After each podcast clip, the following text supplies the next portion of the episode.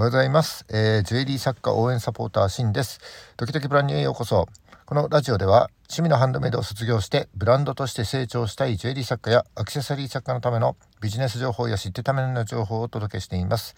えー、普段はジュエリースクールと、えー、全国のジュエリー作家さんが話せるような場としてオンラインサロンを運営しております、えー、少しでもお役に立てる情報を発信してまいりますのでいいねやフォローよろしくお願いします、え今日は2月10日、え今日はえー、金曜日ですね、えー、の放送になります。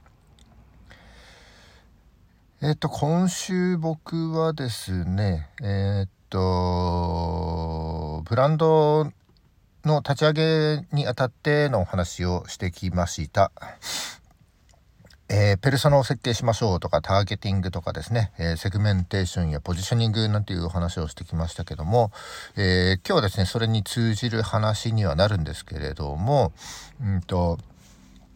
え、以前ですねちょっとこのラジオでなんかちょっとやる気が出なくてこう目的もなく本屋に行ったら5冊も本を買ってしまったっていう話をしたんですけども。その時に買った1冊でですね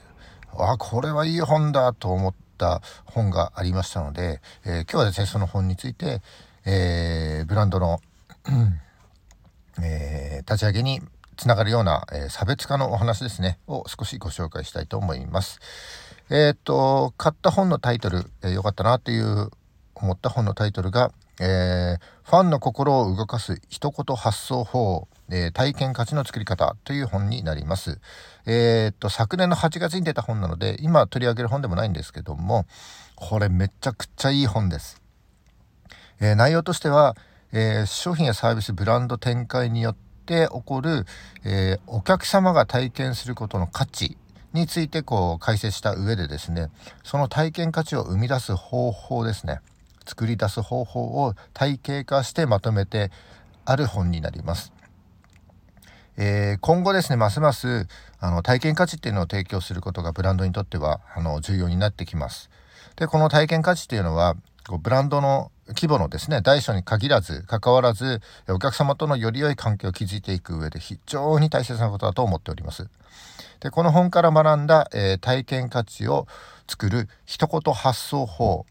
この体験価値の作り方についてですね、えー、僕なりの考え方も絡めて、えー、お話ししていきたいと思います。是非最後までお付きお付き合いください。よろしくお願いします。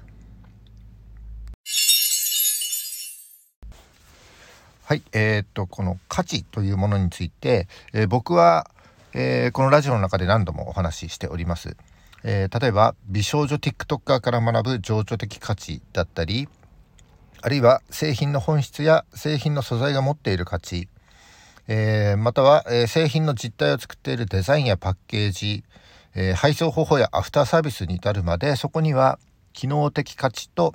あと情緒的価値っていうのが含まれているということを何度もお話ししてきております。でこれまでお話ししてきた価値っていうのは、えー、製品とそして作家やブランド目線での価値提供になってます。で今日お話しするのはえお客さお客様から見た、え体験価値の提供についてになります。どちらかというと。はい。で、まあ何の目的もなくですね、本屋さんでこの手にした、えー、体験価値を作る一言発想法という本ですけども、うん、体験価値の作り方についてインプットをすることができましたので、えー、このラジオでシェアしていきたいと思います。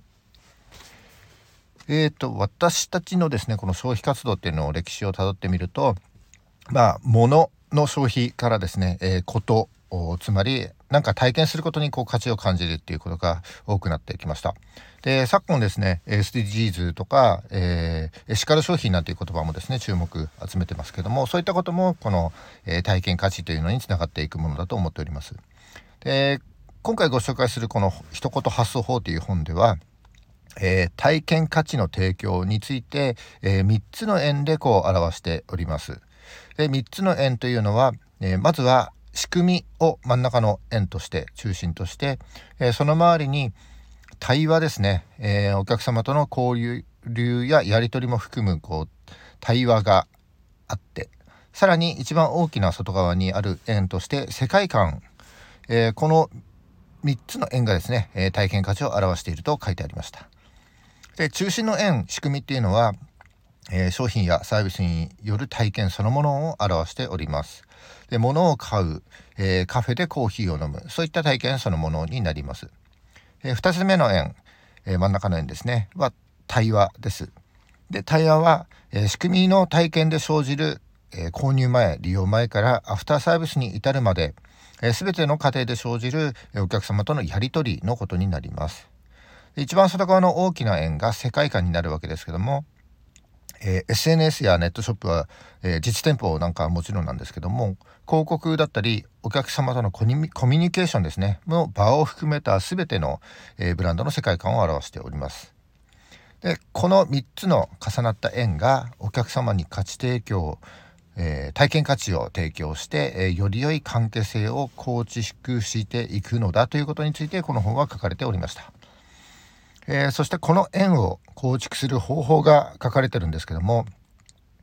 その方法を、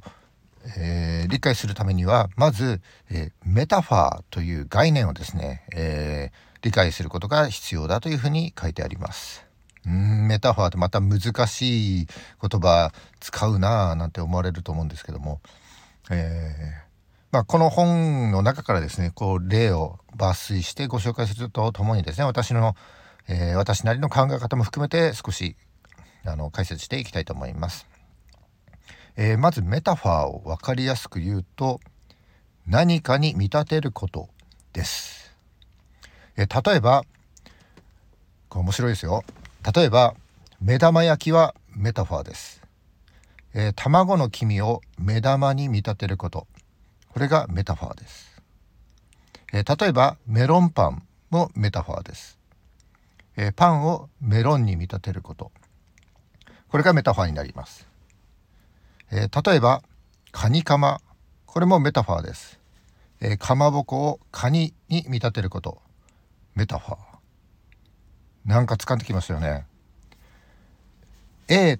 をこう B と見るときに、えー、と B にこうメタファーが生まれています。例えば目玉焼きの場合は A が卵の黄身で、えー、B の目玉が目目玉が、えー、メタファーになると。で重要なのはこの A を表現する名称が存在しない場合に、えー、新しい製品だったりアイデアをですね発想する場合においてこの B のメタファーが非常に重要な表現手段になっているということですね。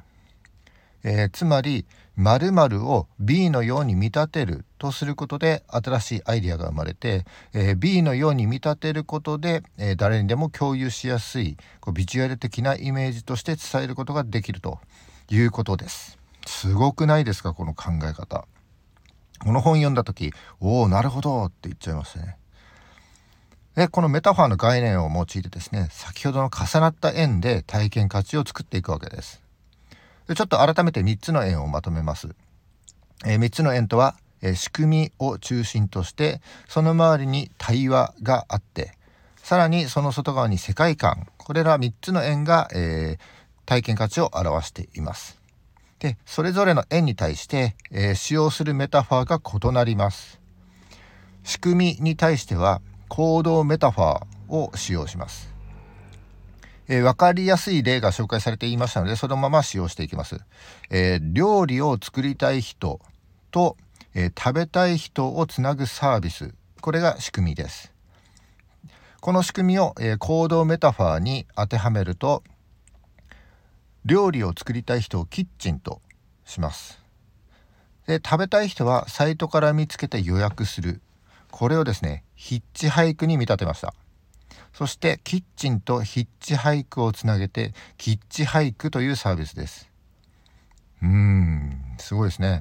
えー、どんなプレゼンしようよりもですね、このキッチンをヒッチハイクする、この一言でそのサービスが目に浮かんできますよね。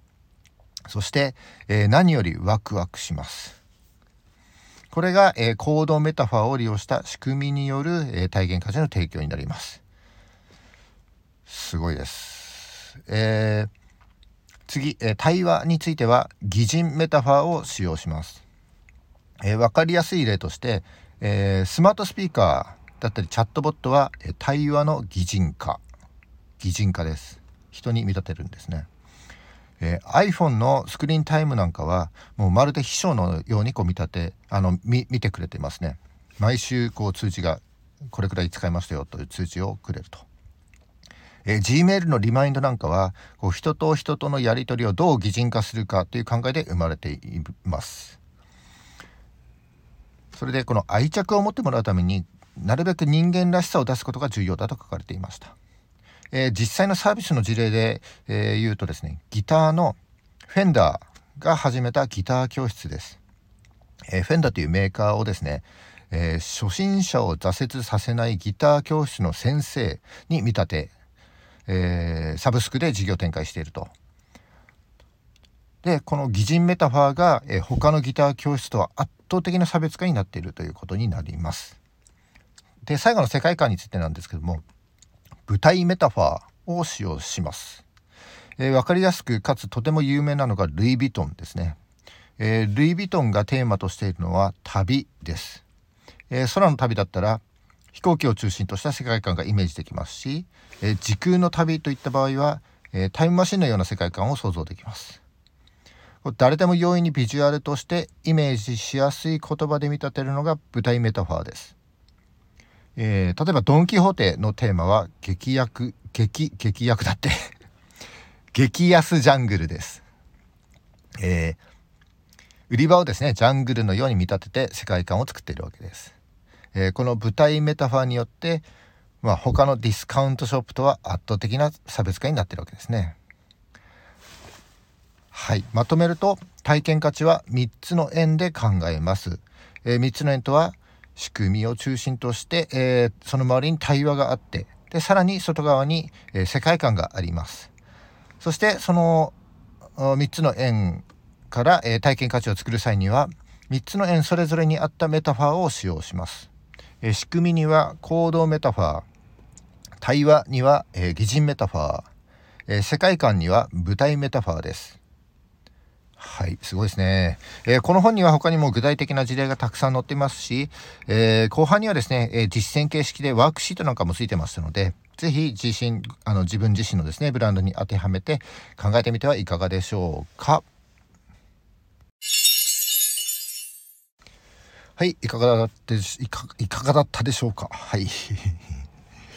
朝から噛みまくりです。えー、今日は、えー、ブランドの体験価値の作り方についてですね一言発想法という本をもとに、えー、ご紹介しましたいやあの目的もなく行った本屋さんでですねこう素晴らしい本に出会いました本当、えありがとうございます本っていいですねで、えこれ僕の意見になるんですけどもなんかこうモチベーションが上がらないなーなんて時はですね本屋さんに行くのおすすめです、え必ずですね新しい発見が受動的につまり自分で意識してない、のに新しい情報に出会うことができます。えー、ちょっとやる気がないなーなんて時は本屋さんにぜひ行ってみてください。はい、えー、本日も最後までお聴きいただきありがとうございました。え、この放送が少しでも役に立ったと思った方はいいねをお願いします。え、また、え今後も頑張って配信してまいりますのでよかったらフォローお願いします。えー、週末の金曜日ですね。えっ、ー、と、今日午後からですかね、雪がちょっと心配ですね。皆さん、えー、時間に余裕を持ってですね、暖かくしてお過ごしください。じゃあ金曜日今日も頑張っていきましょう。バイバイ。